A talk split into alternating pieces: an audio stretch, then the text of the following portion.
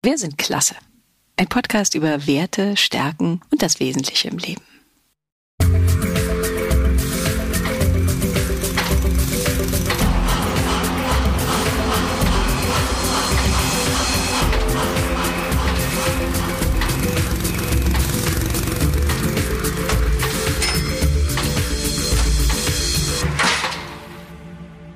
Herzlich willkommen zu Wir sind klasse. Schön, dass ihr wieder da seid. Und wir freuen uns auch total, dass euch die Geschichten von Menschen gefallen, denen sonst nicht so viel zugehört wird. Obwohl bei Marie Zamajor kann man das eigentlich gar nicht sagen, weil Marie wird gut zugehört und sie liebt es auch, sich einzumischen. Er trägt keine Ungerechtigkeiten und dafür steht sie. Im Leben, in der Backstube und in der Gewerkschaft. Ehrlichkeit und Einmischung, das steht für sie an absolut erster Stelle. Als junge Frau ist sie von Lima nach Berlin gekommen, hat sich in die Stadt und in ihren Mann verliebt und ist geblieben. Ja, und heute ist sie Bäckerin, Teigmacherin in der Ausbildung der Bäckerei Bäumer und Lutum, engagiert sich in der NGG, der Gewerkschaft Nahrung, Genuss, Gaststätten. Da ist sie im Frauenausschuss und in der Tarifkommission. Außerdem ist sie Elternsprecherin in der Schule ihrer zwei Kinder, also so eine richtige Powerfrau. Und ich frage mich schon, wo sie die ganze Zeit hernimmt, neben Arbeit, Familie und ihrem großen Freundinnenkreis. Aber umso mehr freue ich mich, dass du heute gekommen bist, Marie, und dir die Zeit für uns genommen hast. Und ich bin Yvonne Griesel, Übersetzerin, Dolmetscherin und arbeite im Theater.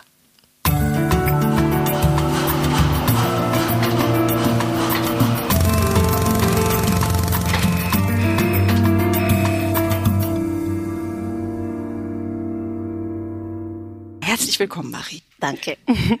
Dann fangen wir doch mal an. Also ich bin ja selber Übersetzerin, das heißt, mich interessiert natürlich als allererstes mal sofort. Du bist vor 30 Jahren nach Deutschland gekommen.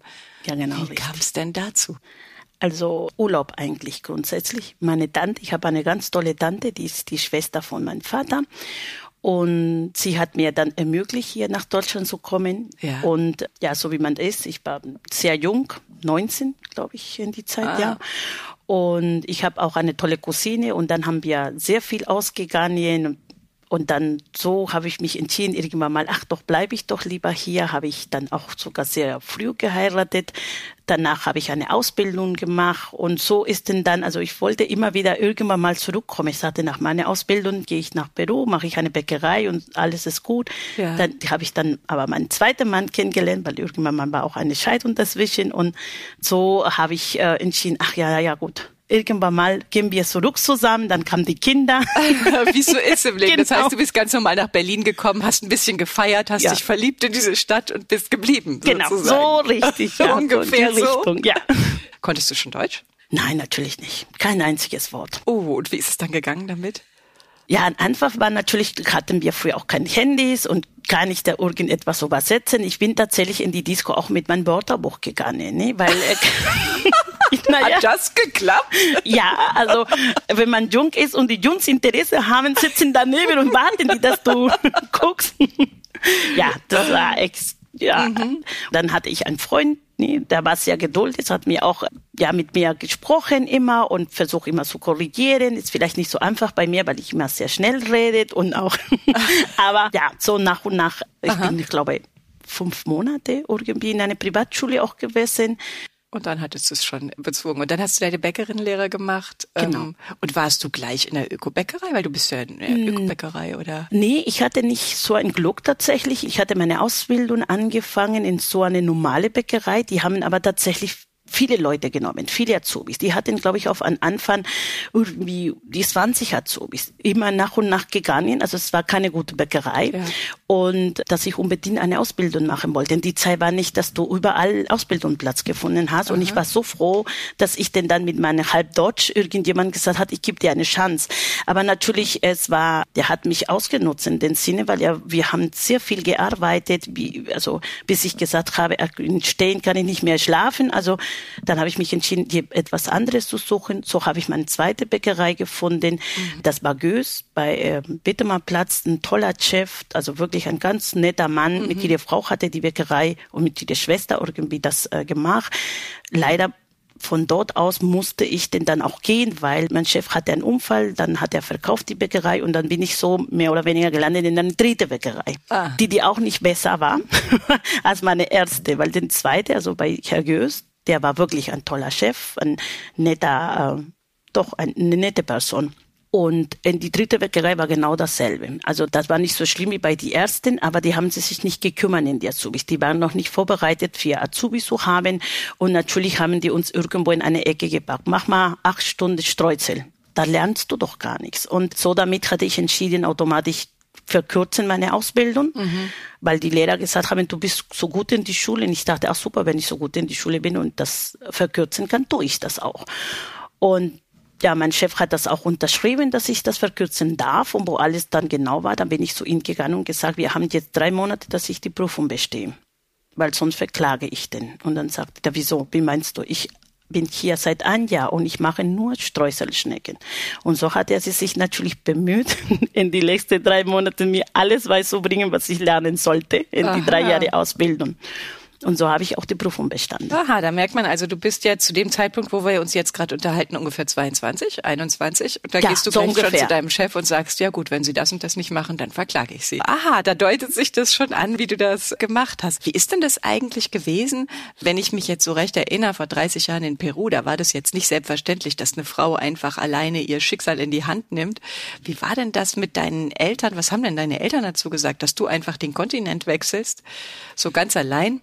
Ich glaube, das war, glaube ich, für den auch nicht so schwierig. Erstmal im Peru hat man nicht so viele Chancen. Es meine, oder man ist studiert, mhm. ne? Und äh, wir waren drei Kinder. Also meine Schwester hätte nächstes Jahr auch irgendetwas machen müssen, irgendein Studium oder sowas. Und zwei Kinder hätten sie sich nicht leisten können, weiter so zu einem Studium oder irgendein dann haben die gesagt, oder meine Tante war so nett, hat gesagt, kommt hierher. Und dass ich dann mich so gut angepasst habe, haben die gesagt, es ist kein Problem, wenn ich bleiben möchte, dann bleibe ich denn dann. Und so ist dann gegangen den, den Rhythmus. Also ich glaube, für den war vielleicht sogar gut. Dann waren die sicher, okay, die macht seinen Weg.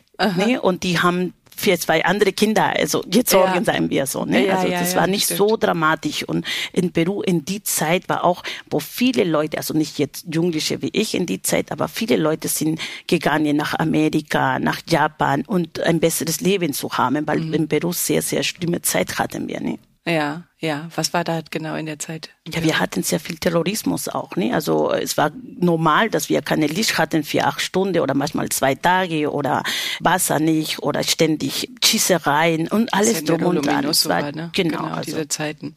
Mhm. Und ähm, welche Rolle, also ich will da eigentlich darauf hinaus, du bist also dein ganzes Selbstbewusstsein, da muss man sehr stark für sein, finde ich, wenn man mit 19 einfach sich losmacht. Ähm, gut, du bist zu deiner Tante und dann aber auch, wie du sagst, du stellst dich einem Chef gegenüber, da hast du gerade kannst du Deutsch und sagst, ich verklag sie, ich gehe für meine Rechte hier. Du bist sehr gut in der Schule, ich verkürze meine Ausbildung und ich möchte auch genau das und das möchte ich auch, dass ich das kriege. Welche Rolle haben da deine Eltern gespielt? Bist du so erzogen worden? Wie bist du erzogen worden? Also ich habe das Glück tatsächlich, meine Mutter ist sehr selbstständig. Sie hat immer gearbeitet, also seit ich denken kann. Ich habe sie immer gesehen in die Arbeit und nicht nur meine Mutter, sondern meine ganze Familie. Also die Frauen in meinen Familien sind alle fleißige Frauen, tapfere Frauen. Mhm. Und was mein Vater angeht, geht's genauso. Er hat uns immer den Rücken verstärkt, also mich, meine Schwester, also mein Bruder war noch sehr klein, aber hat immer gesagt, egal was das ist, er ist immer für uns da.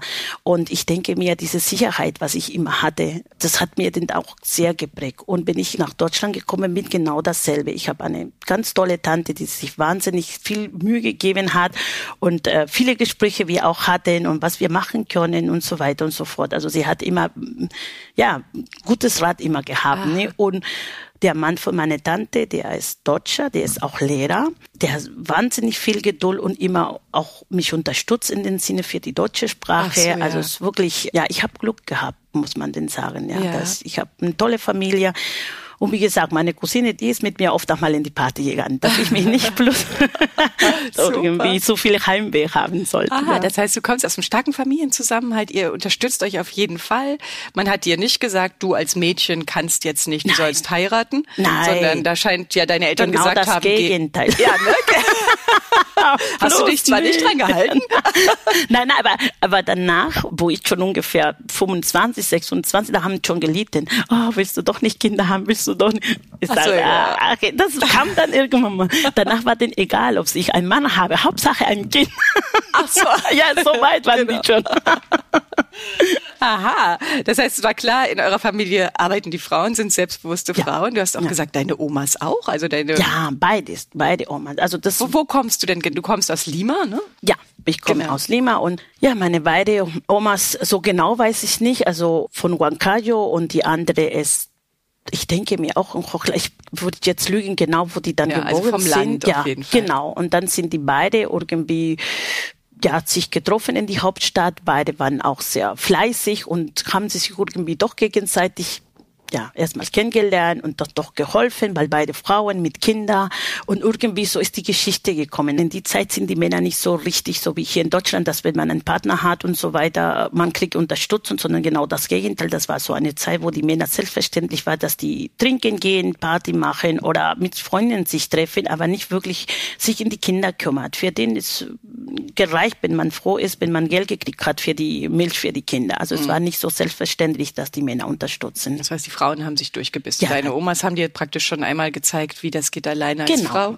Genau. Deine Eltern haben das weiter unterstützt und so bist du dann genau. nach Berlin, nach Westberlin, ja. Westberlin. Genau, Na klar, du bist ja nach Westberlin, in genau. dieses wilde Westberlin gekommen und hast da mitgefeiert. Verstehe. Wie war denn das? Bist du dann hier diskriminiert worden am Anfang oder wie war das dann für dich in Berlin oder? War, habe ich nicht mitbekommen, ganz ehrlich. Also ich denke mir, wenn dann überhaupt als Frau, aber dann betrifft uns alle Frauen. Also nicht nur ich, weil ich Ausländer bin, das wäre eine Lüge. Ich habe bis jetzt tatsächlich auch das Glück, dass ich viele gute Leute kennen, auch arbeitmäßig äh, oder ähm, von die Schule, von die Kita. Also viele tolle Eltern, viele tolle Freundinnen. Also ich kann mich nicht beschweren. Ich würde blöd sagen, ja, ich finde, die, das haben die falsch gemacht oder das ist dann böse oder ich wird immer da und da ist es halt nicht. Also dieses Gefühl habe ich nicht. Und wenn das gemacht haben, habe ich nicht mitbekommen. Okay, das heißt, es ist doch super. Ne? Wenn du es nicht mitgekommen hast, ja. dann ist es wahrscheinlich erstmal so nicht gewesen. Aber mhm. was wiederkommt bei dir, und das kommt immer wieder, dass du sagst, wenn es war, dann war es, dass du diskriminiert worden bist als Frau und das alle anderen auch. Also jetzt unabhängig, ja. wie wir aussehen, sondern mhm. du findest, dass Frauen es schwer haben im Leben.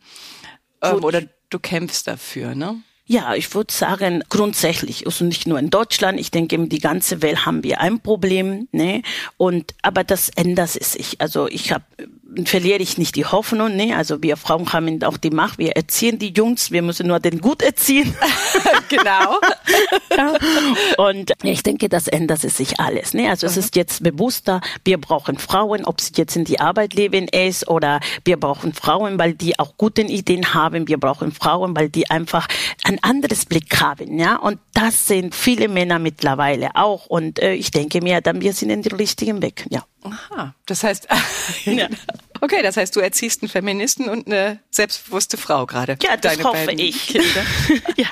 Okay, dann ist es natürlich auch nicht so ungewöhnlich. Das heißt, du hast deine verschiedenen Bäckereien durchlaufen, du bist mhm. Bäckerin, mhm. aber du bist jetzt Teigmacherin, hast du mir erzählt. Das ist irgendwie also wir in die Bäckerei machen die dann, ich denke mir, echt durch den Gehalt, dass man sagt, okay, die normale Bäcker oder die in dem Band steht oder die rumwirkt, dann ein bisschen weniger verdient. Teigmacher und Offenarbeiter haben natürlich eine sehr wichtige Posten, weil wenn du die Teige nicht richtig machst, dann kannst du dann auch vergessen. Oder wenn du den Brot verbrennst, ist genau dasselbe. Mhm. Und außerdem ist die Arbeit natürlich ein bisschen anstrengender. Du musst dafür auch sehr viel rechnen. Also jetzt gibt es auch Sachen mit dass die, die Computer von allein das rechnen, aber früher hat man alles selber gerechnet mhm. und auch sehr viele Sachen tragen oder überlegen, in welche Rhythmus kommen die Teige und so weiter. Also es wird viel gesprochen und das musst du dich gut organisieren. Deswegen kriegt man auch ein bisschen mehr mhm. Gehalt. Und wo ich dann bei Bäum Lutto mich beworben habe, hatte ich so gute Noten, dass meine Chefin in die Zeit, jetzt nicht mehr, die Frau Lutum, die brauchte eine Teigmacherin für die Nachmittagsschicht und das habe ich dann von Anfang an gemacht. Ne?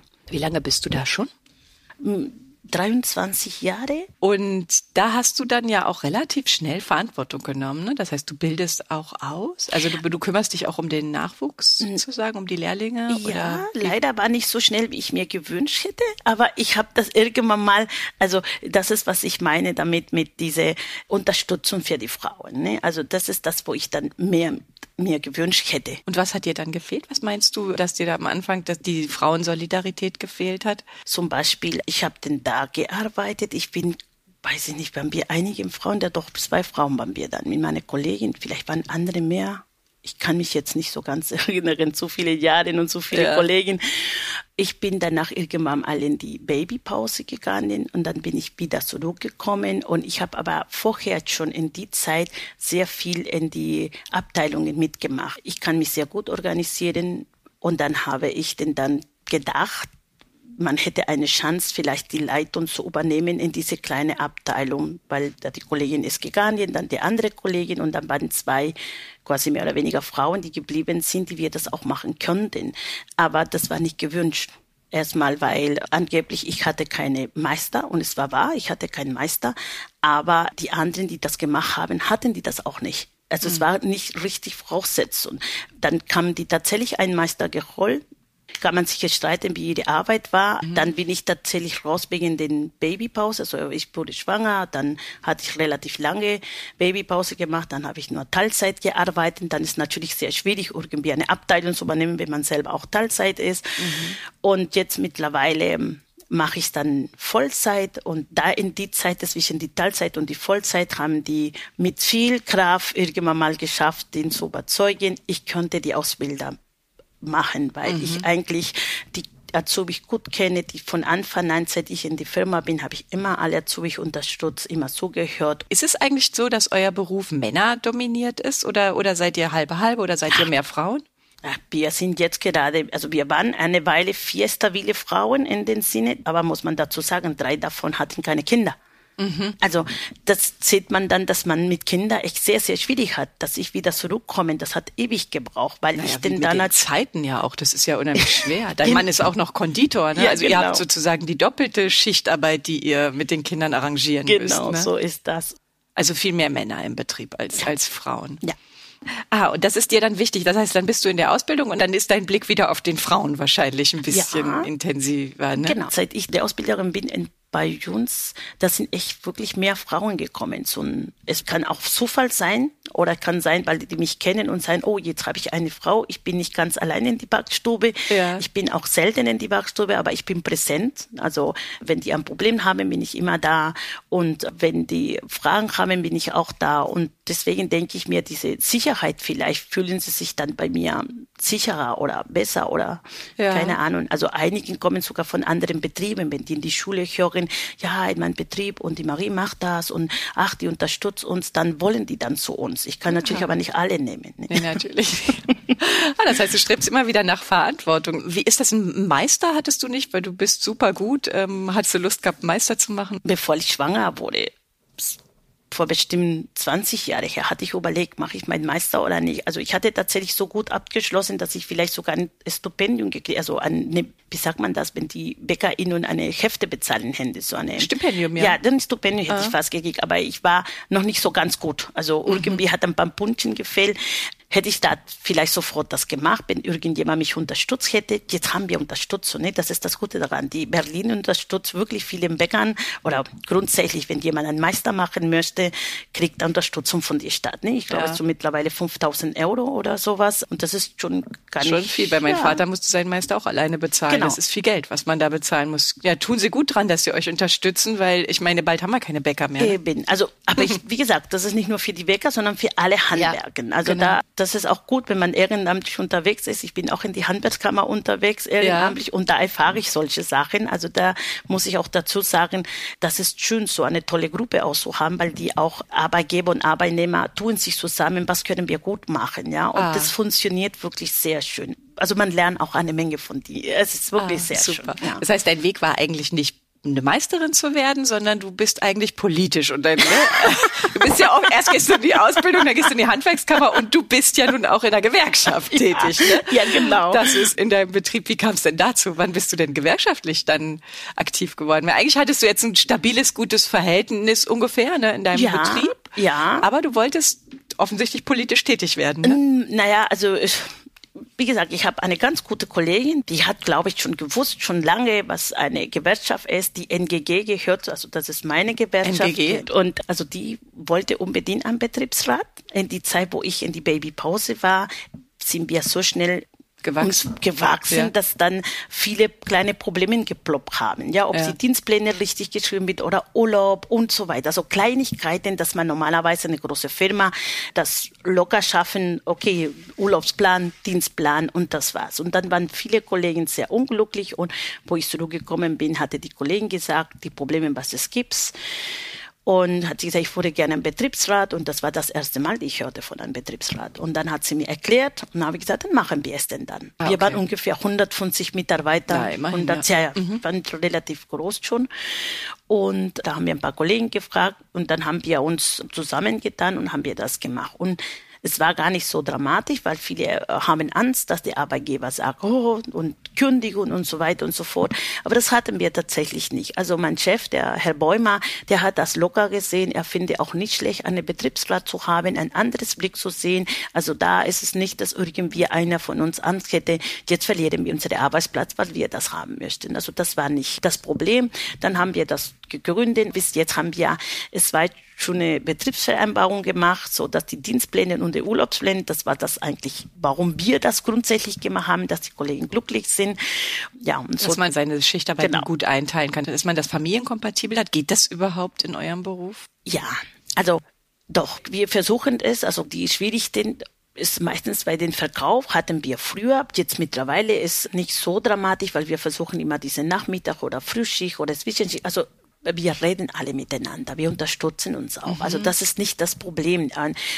Wo jetzt gerade das Problem ist, dass wir keine Mitarbeiter finden. Ne? Das ist aber, glaube ich, überall. Also das ist nicht Problem von Bäumen und Lutum, sondern ist überall. Das ist jetzt wir. euer neues Problem. Ja. Genau. Und da ist es natürlich schwer, irgendjemand zu sagen, du kriegst da und da frei, wenn du kein Personal da hast. Ne? Also mhm. natürlich, es ist schon einen Dienstplan zu haben, weil dann weißt du genau im Voraus da und da da kannst du vielleicht eine Cousine, eine Tante oder irgendwie jemand fragen, ob sie dein Kind aufpassen könnte. Also, also das war was, was vorher nicht da war, sozusagen, ähm, dass man nicht eine Planungssicherheit hatte. Genau, jetzt hat sie sich aber schon verbessert. Super, das sind ja so ganz praktische Sachen für euren Betrieb, die ihr dann durchgekämpft habt. Ja. Und für was stehst du da noch? Was hättest du noch gern? Was sind noch die Sachen, mit denen ihr euch beschäftigt? Tarife oder Tarife war auch noch nicht bei uns die Frage. Wir hatten tatsächlich übertariflich, hat immer mein Chef bezahlt. Also wir hatten eine gute Zahlung gehabt. Mhm. Jetzt mittlerweile können wir nicht sagen, wir bezahlen übertariflich. Wenn dann vielleicht ein paar Cent mehr, ist immerhin besser als was anderen bezahlen. Ja. Aber ich würde mir gerne bessere Transparenz, was die Gehälter ist, was die Löhne eigentlich angeht. Wer wann was kriegt und warum man das kriegt. Und nicht nur, weil irgendeiner sich gut verkaufen tut, weil bekannt ist, Frauen verkaufen sie sich nicht gut. Dann ist denn dann fair zu wissen, okay, nach so und so viele Jahre, deswegen kriegst du so und so viel Geld und so weiter und so fort. Ist es wirklich so? Man hört ja viel über leistungsgerechte Entlohnung und diese Unterschiede zwischen Frauen und Männern. Das war auch was, was du beobachtet hast in den letzten Jahren, dass sozusagen Unterschiede gibt, dass, dass Männer besser bezahlt bezahlt werden als Frauen, teilweise, weil sie sich anders verkaufen? Ja, aber in unsere kann man so sagen, ähm, es geht auch in dem Beruf. Niemand sagt gleiches Arbeit, gleiches Geld. Das machen wir auch. Also die Bäckerin verdient genau wie der Bäcker. Das ist nicht das Problem. Aber es ist auch bewiesen, dass die Verkäuferin verdienen grundsätzlich weniger als die Bäcker. Die machen aber auch eine dreijährige Ausbildung und die müssen auch ihre Kinder ernähren. Also die Aussage, die haben einen Mann zu Hause, das gilt nicht mehr. und ich denke mir, das ist schon tatsächlich schon hausgemacht. Ne? Also wir bezahlen die Bäcker mehr, weil die sind Männer und die müssen das Geld verdienen.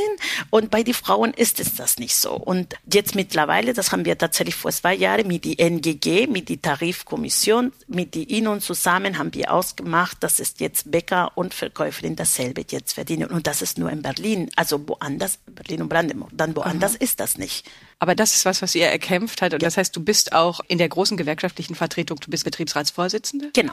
Und gehst auch weiter sozusagen auf die nächste Ebene, auf die politische Ebene und bist da relativ aktiv. Ja, also, weil es ist die einzige Möglichkeit, wo wir etwas bewegen. Also von meinem Arbeitsplatz kann ich nichts machen. Ja. ich kann höchstens da die Dienstpläne und vielleicht irgendeinen Kollegen zu unterstützen. Aber wenn man etwas ändern möchte, dann muss man dann doch weitergehen. Mhm. Ja, und deswegen. Und das ist Ehrenamt? Das machst du ja. neben deiner Arbeit, ja. neben deinen zwei Kindern? Ja. Das nimmt viel Zeit in Anspruch, oder? Ja, aber ich denke mir, wenn irgendetwas man macht mit Spaß, es gibt viele, die, die gerne Sport machen, Fahrrad fahren und wenn die das lieben, dann tun die das.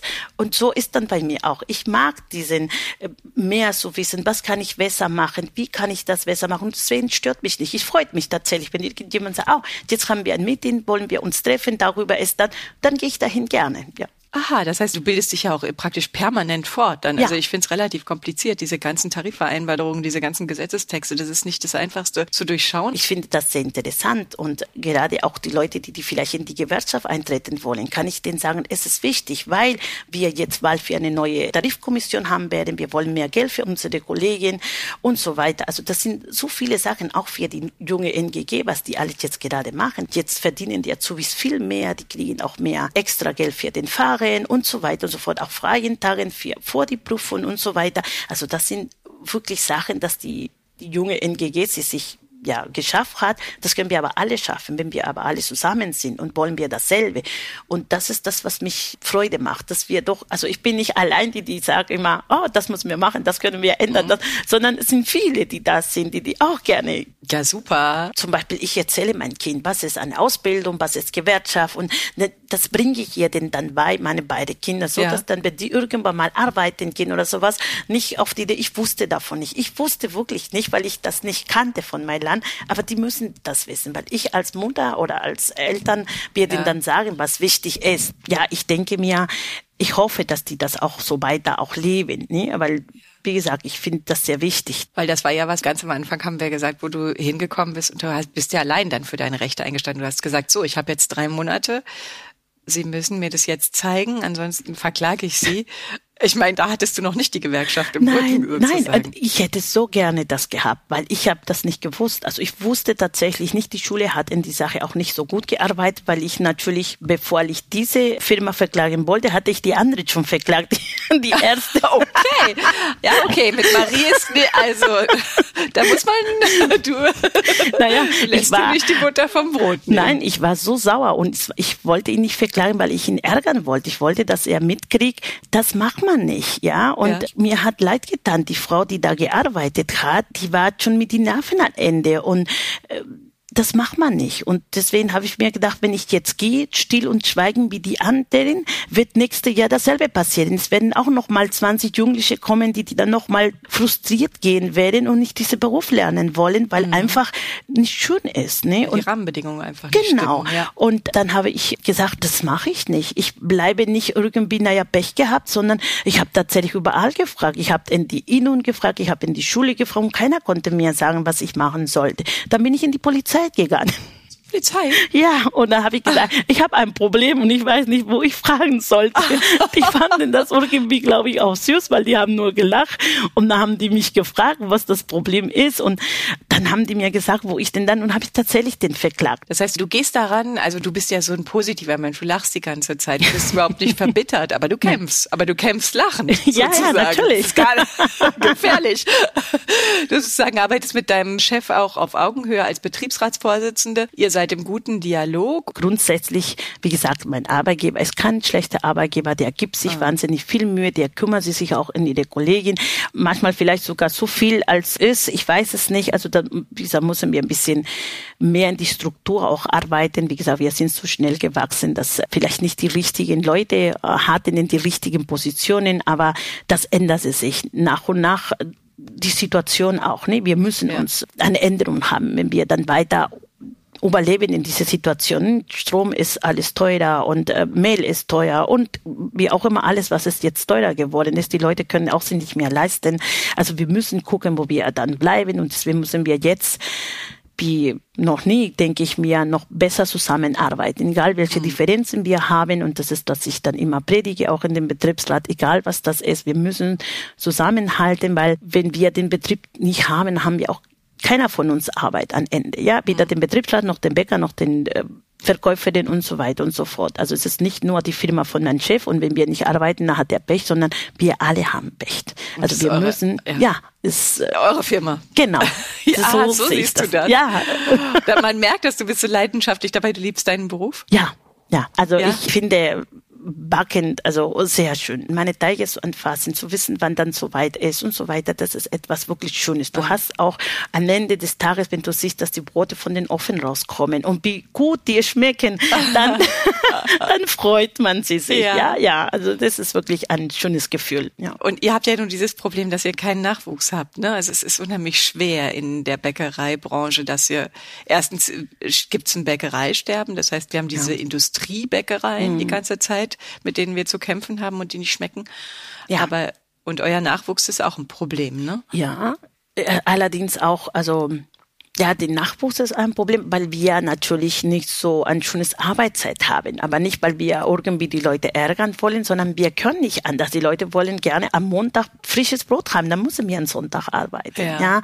Oder die Leute wollen gerne um 6 Uhr morgens ein Brotchen haben in die Bäckerei, dann müssen wir um 3 Uhr, 2 Uhr oder noch früher anfangen und zu backen. Also das sind Sachen, das nicht sehr attraktiv gerade ist für viele Jugendliche. Ne? Wer will denn früh ausstehen? Ja, mhm. wer möchte denn gerne Samstag, Sonntag arbeiten? Mhm. Und den Verdienen ist auch nicht wahnsinnig viel. Also wir verdienen nicht schlecht. Jetzt mittlerweile, wie gesagt, durch die NGG sind wir gerade ein Kämpfen, dass wir nicht immer den Mindestlohn kriegen, sondern ja. dass ein bisschen mehr ist. Ja. Aber es ist tatsächlich so, dass die ja. Jugendlichen natürlich suchen sich etwas an. Am liebsten wollen die alle YouTuber sein oder keine Ahnung. Also ist halt schwer. Aber du würdest ihnen trotzdem empfehlen, deinen Beruf, und du versuchst trotzdem junge Leute dafür zu gewinnen. Ja, natürlich. Also das hat Zukunft, wenn wir das sagen. Alle Handwerker haben Zukunft. Ne? Also es ist jetzt oder nie, wie man so sagt. Ne? Ja. Also ich denke mir schon, wir werden immer Bäcker brauchen. Ja, die Maschinen werden das nicht ersetzen. Also du musst anfassen, du musst gucken, wie warm das alles ist, wie lange das brauchen. Also das muss man sehen, das lernt man das auch. Und das, ich finde schon, das ist ein sehr schönes Beruf für alle. Auf jeden Fall. Und mhm. ich meine, auch eine Ökobäckerei, das sind ja Dinge, die, die sind ja, es gibt zwar dieses Bäckersterben, aber man will ja hoffen, dass zurzeit gibt es ja auch eine Entwicklung, dass man wieder zur Nachhaltigkeit hingeht, ja. dass man nicht zur Schnelllebigkeit, dass man, mhm. ich meine, der Gedanke, dass es irgendwann keine Bäckereien mehr gibt, ist schrecklich. Ja. Aber also. wie gesagt, es gibt es Gott sei Dank viele Leute, die die gern und die merken auch den Unterschied. Ne? Also ich hatte neulich einen Freund von meiner Nichte, hatte gesagt, er merkt den Unterschied, wenn er ein Brot von uns isst und wenn ein Lidl oder Aldi verpacktes Brot. Natürlich. Ja, das sagte er auch. Das ist unglaublich, nicht nur von Geschmackskehr, sondern auch für den Körper, wie dann gut herkömmlich ist für den Magen. Und das machen wir. Also unsere Brote sind wirklich ja. auch Stunden, also lange Führung haben und also die sind wirklich gut gute ja. Brote, was wir machen. Wir machen keine Chemie, ist alles biokontrolliert. Wir geben uns wahnsinnig viel Mühe, dass wir ein gutes Produkt machen, dass die Leute auch ein gutes Produkt auch haben. Das ist das A und O. Und wenn du die jungen Menschen hast, die du in der Ausbildung hast, wo du gesagt hast, die kommen auch mal von woanders, wenn sie hören, mhm. da ist Marie, mhm. die versteht uns, die kümmert sich und du kämpfst ja auch für, also du kümmerst dich einerseits um die Ausbildung, andererseits kämpfst du für die Rechte für alle. Mhm. Hast du das Gefühl, du kannst da was bewegen, du kannst sie sozusagen mitnehmen, bei dir behalten? Ja. Aber du hast du das Gefühl, dass du die Leidenschaft für deinen Beruf weitergeben kannst den jungen Menschen? bisschen? Doch, ich denke schon. Also wie gesagt, ich mag das auch gerne. Ich bin aber leider in die letzte Zeit wirklich sehr wenig, auch in die Marktstube, mhm. dadurch, dass ich die Ausbilder äh, mache und auch das Betriebsratvorsitzende, das und noch dazu mit meinem ganzen Ehrenamt, die ich natürlich Nachmittag mache. ja, ich weiß gar nicht, wie du das zeitlich alles hinkriegst, ehrlich gesagt. Naja. Und deine Kinder noch erziehst. Ja, die. Und da kommen wir, wir sind ja hier bei einem Podcast über Werte. Wir wollen ja immer eigentlich nicht über Beruf reden, aber wir schaffen es immer nicht, weil es viel zu spannend ist. Aber da komme ich doch jetzt nochmal darauf, was ist dir wichtig bei der Erziehung deiner Kinder? Ehrlichkeit ist das Wichtigste. Ne? Also Lügen, das akzeptiere ich nicht. Wobei meine Kinder sagen, Mama, du funkelst eher mehr als wir. Ich sage, ja, aber ich darf's.